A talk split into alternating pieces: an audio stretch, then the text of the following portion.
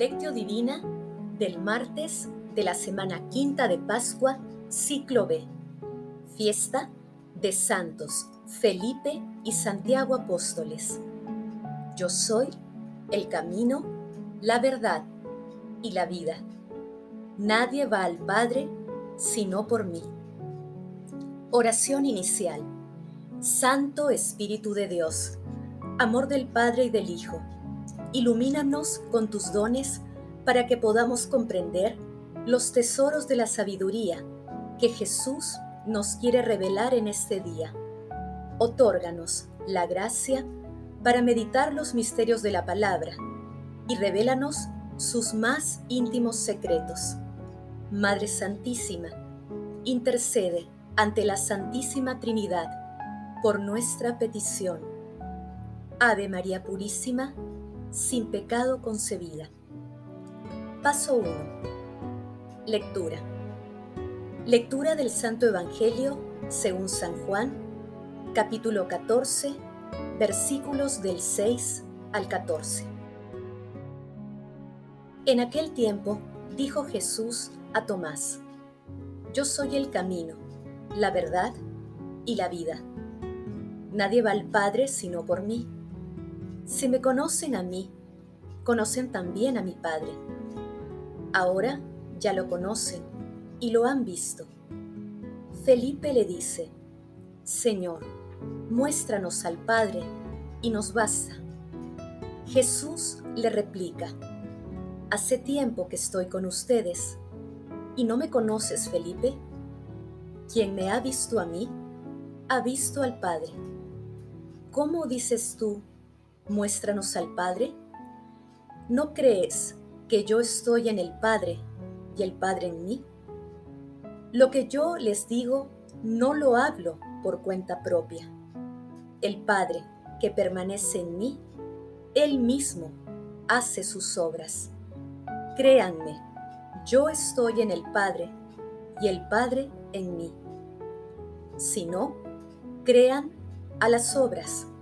Les aseguro el que cree en mí, también él hará las obras que yo hago, y aún mayores, porque yo me voy al Padre, y lo que pidan en mi nombre, yo lo haré, para que el Padre sea glorificado en el Hijo.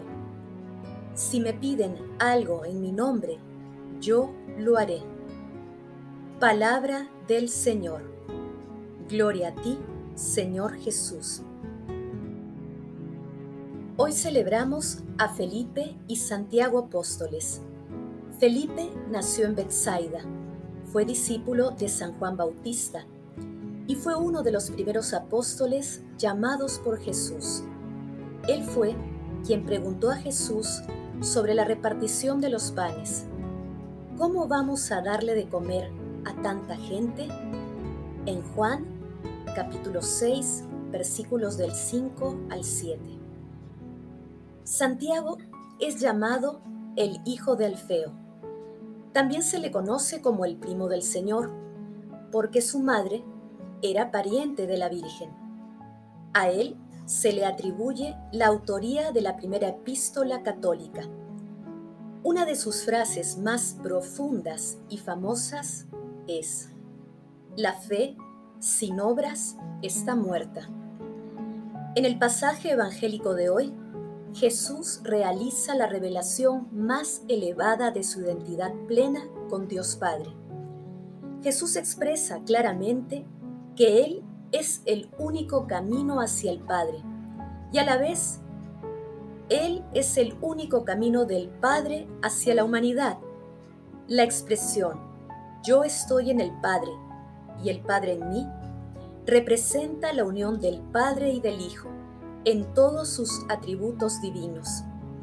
Asimismo, Felipe pide una manifestación visible de la gloria del Padre, tal como había sido concedida a Moisés, según el Éxodo capítulo 24, versículos del 9 al 11, sin percatarse ni ser consciente de que a él le ha sido concedido un privilegio mayor, estar en la presencia de nuestro Señor Jesucristo.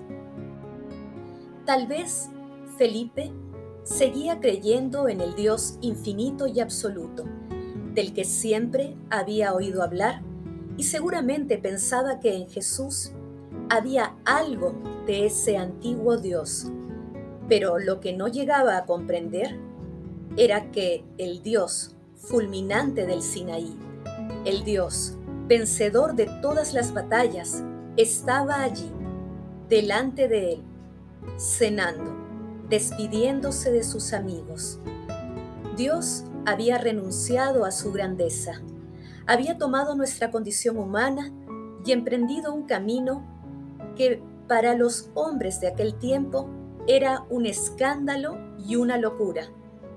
Mas, para los llamados, Cristo es la fuerza de Dios y sabiduría de Dios, porque la lectura divina es más sabia que las personas y la debilidad divina más fuerte que las personas. Primera de Corintios, versículos del 23 al 25. Paso 2. Meditación. Queridos hermanos, ¿cuál es el mensaje que Jesús nos transmite el día de hoy a través de su palabra?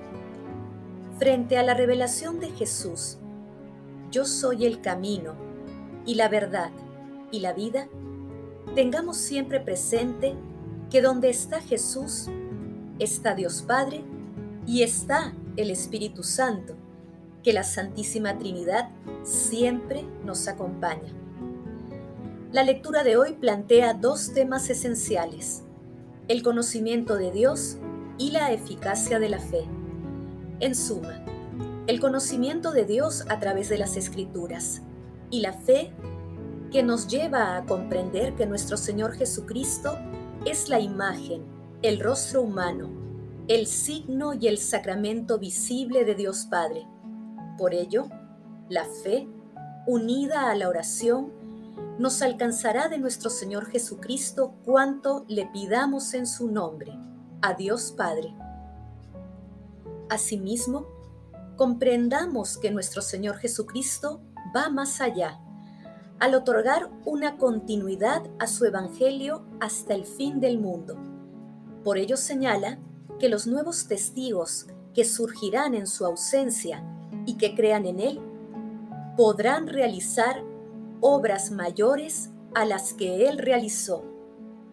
Queridos hermanos, la palabra de Dios siempre nos invita a tomar una libre decisión en favor o en contra de nuestro Señor Jesucristo.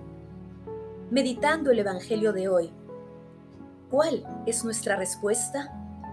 ¿Qué tan fuerte está nuestra fe en Jesús y en su palabra? Realizamos nuestras actividades en el santísimo nombre de Jesús? Hermanos, que las respuestas a estas preguntas nos permitan reconocer con fe que Jesús es el camino, la verdad y la vida. Jesús nos ama. Paso 3.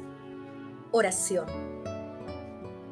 Padre Eterno, que nos alegras todos los años con la fiesta de los apóstoles Felipe y Santiago, concédenos por su intercesión participar en la pasión y resurrección de tu unigénito, para que merezcamos llegar a contemplarte eternamente.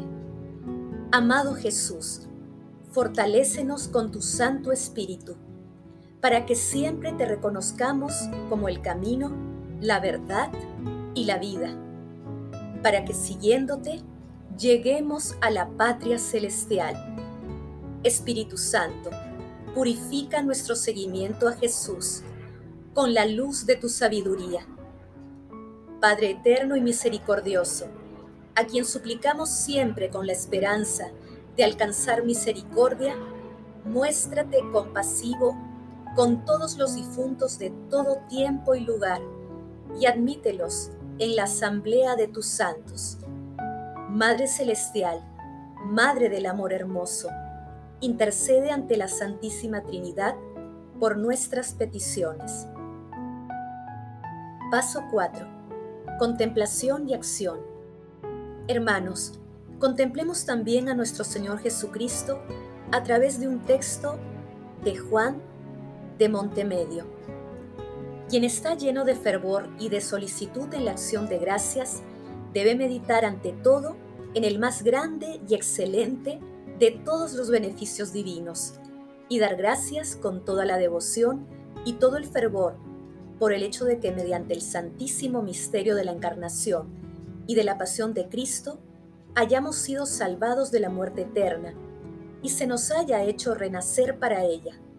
En Cristo, efectivamente, ha venido la misma salvación a los enfermos, la misma misericordia a los míseros, la misma sabiduría a los insensatos, la misma vida a los muertos el mismo camino para los que yerran, la misma verdad a los que simulan, el mismo redentor a los prisioneros, el mismo Dios a los hombres. El Altísimo Unigénito del Altísimo Padre no tuvo un lugar más bajo al que descender humillándose que morir como culpable y como condenado a la muerte más infame. Del mismo modo, nuestra naturaleza no ha tenido un lugar en el que es más ensalzada por el hecho de tener, al sentarse en Cristo, a la derecha del Padre, un nombre que está por encima de todo nombre y ante el cual se dobla toda rodilla en los cielos, en la tierra y en los infiernos. Y Él nos ha dado la firmísima esperanza de que si nos adherimos fielmente a Él, le seguiremos allí donde nos ha precedido.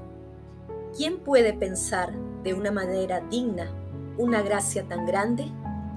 Queridos hermanos, busquemos cada día de nuestras vidas a Jesús en nuestras oraciones.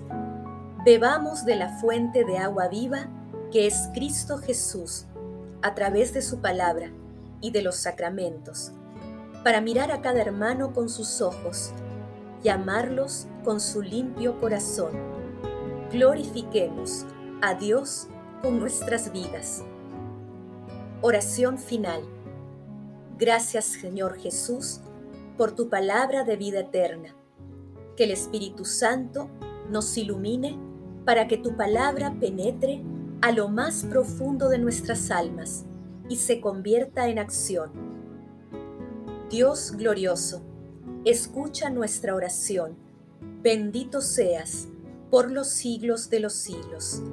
Madre Santísima, intercede ante la Santísima Trinidad por nuestra petición.